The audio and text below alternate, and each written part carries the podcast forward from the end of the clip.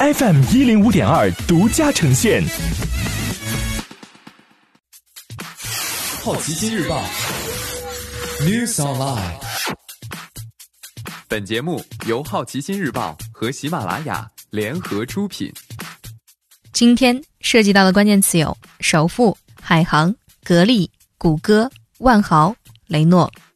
首富依然是首富。疫情下，欧美用户和企业对亚马逊零售和云计算服务的依赖更重。亚马逊股价在过去三十天内上涨了百分之三十六，达到历史新高，每股两千两百八十三美元。贝索斯个人财富相比年初增加了两百四十亿美元。与此同时，全球最富的五百人总资产缩水五千五百三十亿美元。很显然，贝索斯自己也没有想到会这样。他在疫情全面爆发前卖了价值三十四亿美元的亚马逊股票。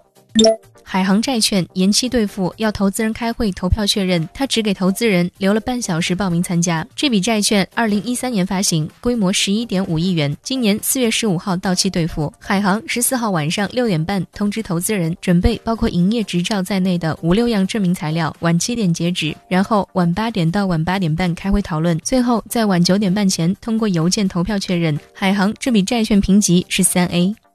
格力去年第四季度净利润暴跌百分之五十一，格力预计一季度净利润十三点三至十七点一亿，同比下降百分之七十至百分之七十七，这是预期之中疫情影响。但同时，它二零一九年第四季度的利润也只有二十四点八亿元，同比减少百分之五十一。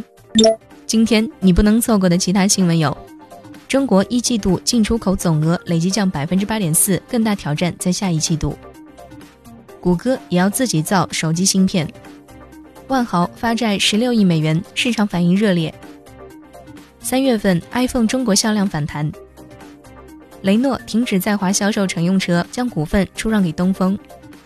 丰田、雷诺、大众欧洲工厂将复产。以上就是今天好奇心日报 News Online 的全部内容，也欢迎你把刚才的收获告诉周围的朋友。